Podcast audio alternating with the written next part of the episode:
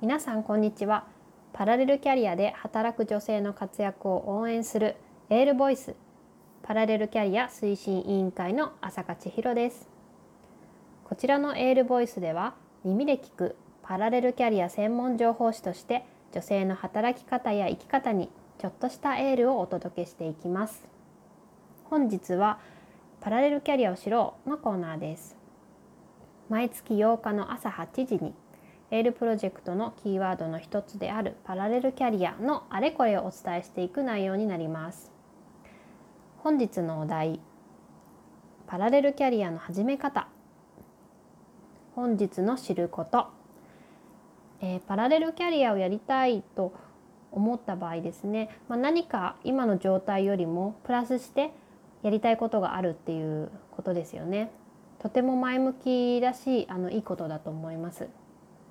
ぜひですねパラレルキャリアとしてトライしてほしいと思います。でどうやって始めたらいいのかということなんですけれども始め方は至ってシンプルですね。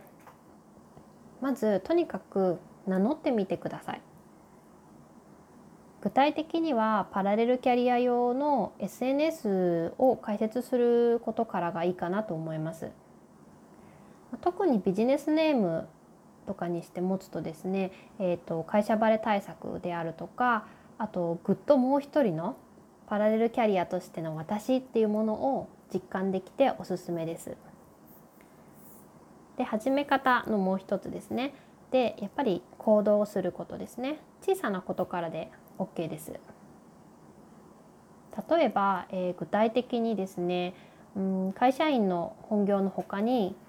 フォトショップやイラストレーター AI のデザインの仕事をしてみたい。イラストレーターとしてパラレルキャリアをやりたい。と思った場合はまず自分でそう名乗ってみてください。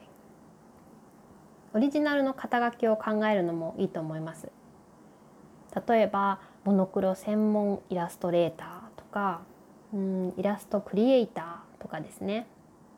ちなみに私はあのネイリストだったんですけれども、えーと、ネイルの可能性を作る人という意味でネイルクリエイターと名乗っていましたこれは私が作ったま造語になります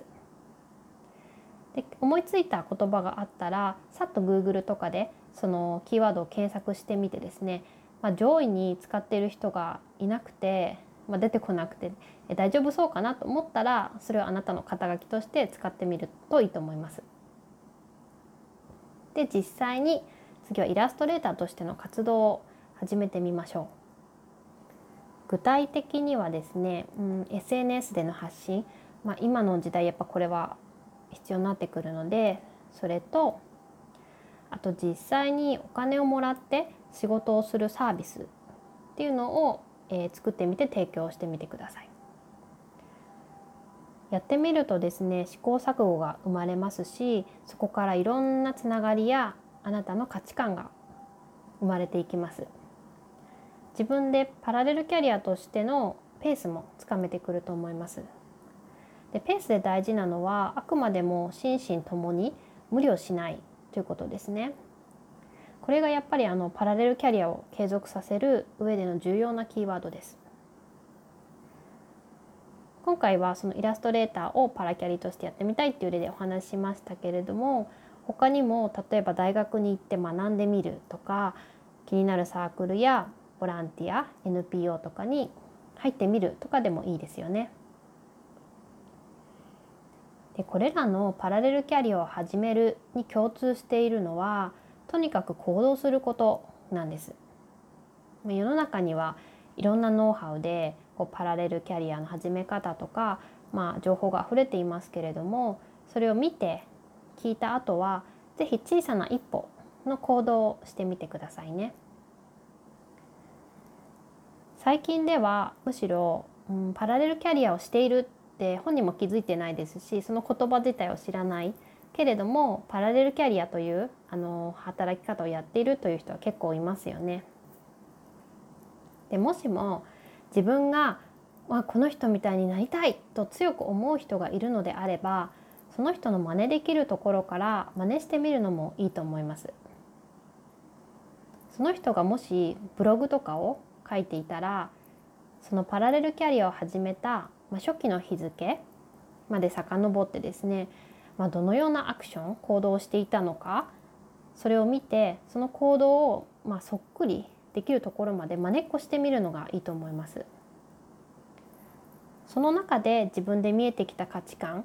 を大切にするとあなただけのオリジナリティのパラレルキャリアが形成されていくと思います。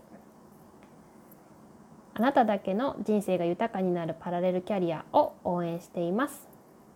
ではまた来月8日にお会いしましょう。お聴きいただきありがとうございました。本日はパラレルキャリア推進委員会の朝香千尋があなたにエールをお届けしました。